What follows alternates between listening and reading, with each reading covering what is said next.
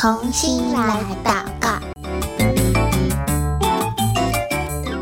欢迎来到同心来祷告，我是贝壳姐姐。今天呢，我们要继续来为圣经翻译来祷告喽。那这次的祷告也是这一季我们最后一集，为着圣经翻译的事工来祷告。所以，如果手边有宣教日营的小朋友，可以帮我翻开二零二三年十月二十七跟二十八号的内容。今天我们会为这两个呃日期的内容一起来祷告。那这两天的内容呢，一样是在说圣经翻译的事工，让我们知道世界上还有多少的人，他们正在等待属于他们语言的圣经能够被翻译出来。在呃这次的内容里呢，我们可以看到全世界有超过一千六百八十个族群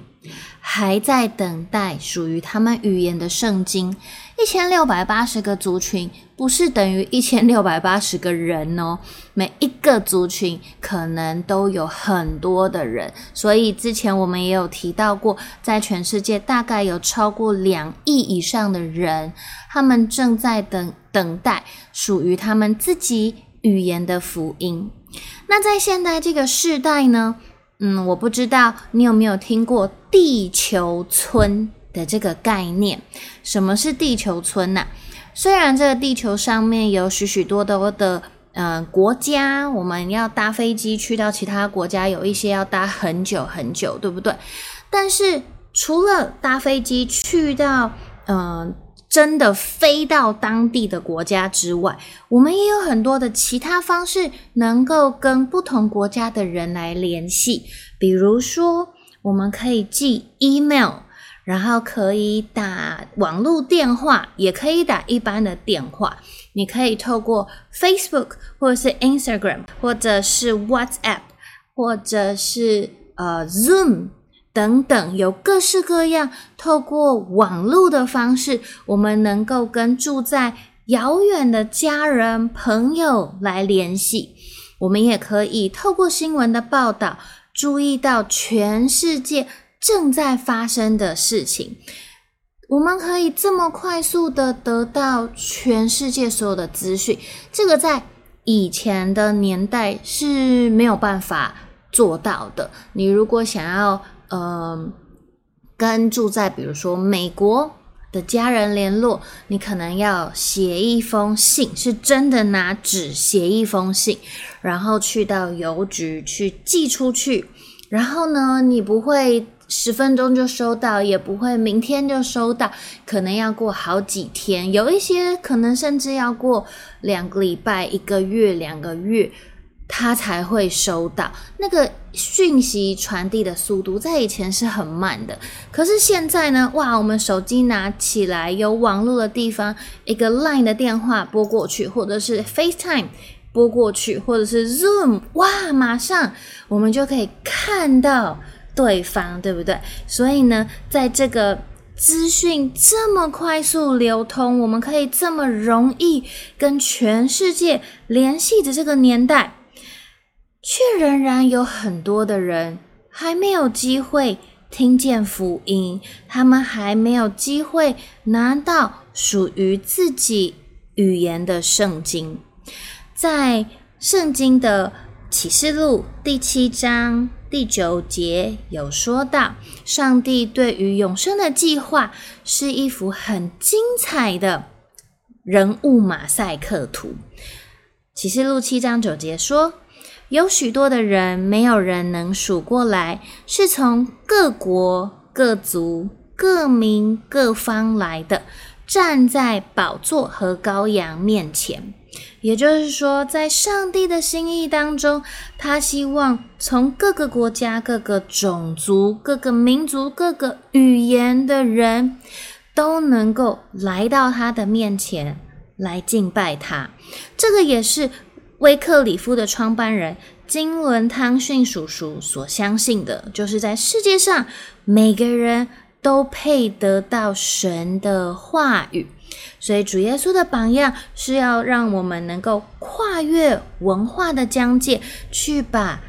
天国的好消息传递给世界上所有的民族。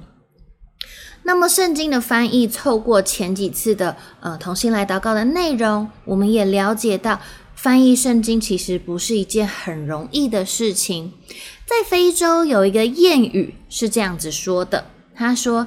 一只手臂不能环抱一棵面包树，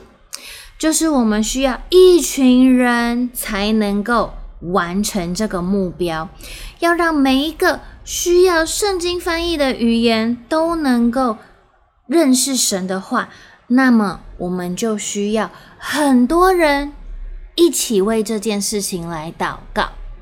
威克里夫圣经翻译会跟全世界各地的伙伴，他们很努力投身在圣经翻译的事工当中，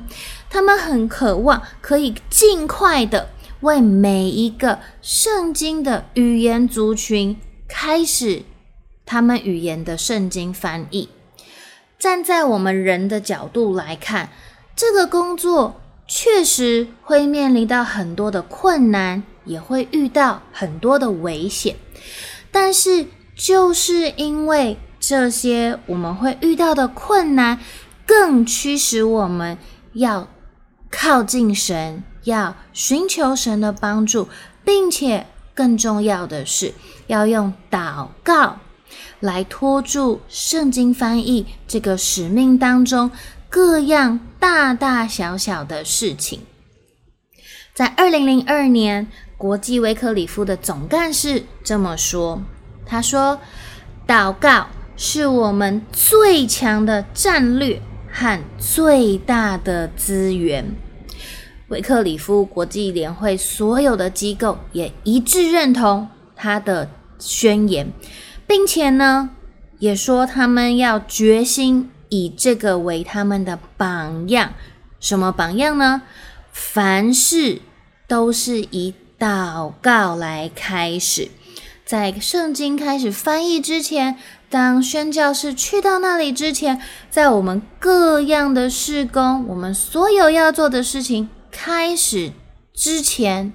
我们都应该先以祷告来到神的面前，来寻求他的心意，也把我们要做的每一件事情、每一个环节都交在上帝的手中。所以，我们需要找更多的人，我们一起用这个最大的武器，就是什么？祷告，当我们祷告的时候，其实撒旦魔鬼是很害怕的。所以呢，我们要找到更多属神的精兵，我们一起拿起这一个最大的武器，一起用祷告来为圣经的翻译，来为福音能够传给许多未得之民来祷告。所以，如果你已经听了同心来祷告一段时间，不管你是爸爸妈妈、是小朋友，或者是你是主日学老师，贝克姐姐邀请你，我们不光光是自己每一天来祷告，我们也邀请你在教会里面，可能是主日学的好朋友，或者是爸爸妈妈身边你的小组里面的弟兄姐妹，我们邀请他一起用祷告拿起这个。最强大，上帝给我们最有力的武器，我们用祷告来支持，也来扶持各式各样宣教的事工，好让每一件事情都能够按照上帝的心意而行，而且不是只有这些宣教士、这些翻译圣经的团队，好像他们在前面孤军奋战，我们每一个在后方祷告的，不论你是大人还是小孩。你都是上帝的国中，在他的这个事工当中非常重要、非常重要的角色。所以贝壳姐姐鼓励你，我们不要只是单单自己祷告，我们邀请身边的人一起跟你加入这个祷告的行列，让我们用祷告成为上帝国中一个很强大的军队。那接下来，我们就要一起为着今天的圣经翻译的内容一起来祷告喽。那请你闭上眼睛，等一下贝壳姐姐祷告一句，我邀请你也跟着我祷告一句。亲爱的天父，求你在未听闻福音的人中，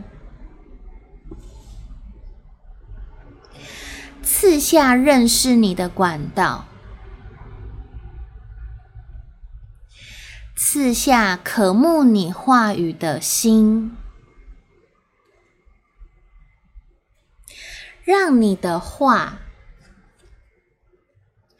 成为他们脚前的灯，成为他们路上的光。我们知道，祈祷是宣教的根。求主呼召。更多的祷告伙伴，能够用祷告支持圣经翻译的事工，成为事工的守望者。谢谢主耶稣，听我的祷告。奉主耶稣基督的名求，阿门。今天是我们的最后一集，为圣经翻译来祷告喽。接下来我们会进入十一月份的内容，又要去到不同的国家来认识，在这些国家当中的人，他们的生活有什么样的困难，我们可以怎么样为他们来祷告。那就请期待下一集的同心来祷告喽。今天的同心来祷告到这边先告一个段落了，我们下次再见喽，拜拜。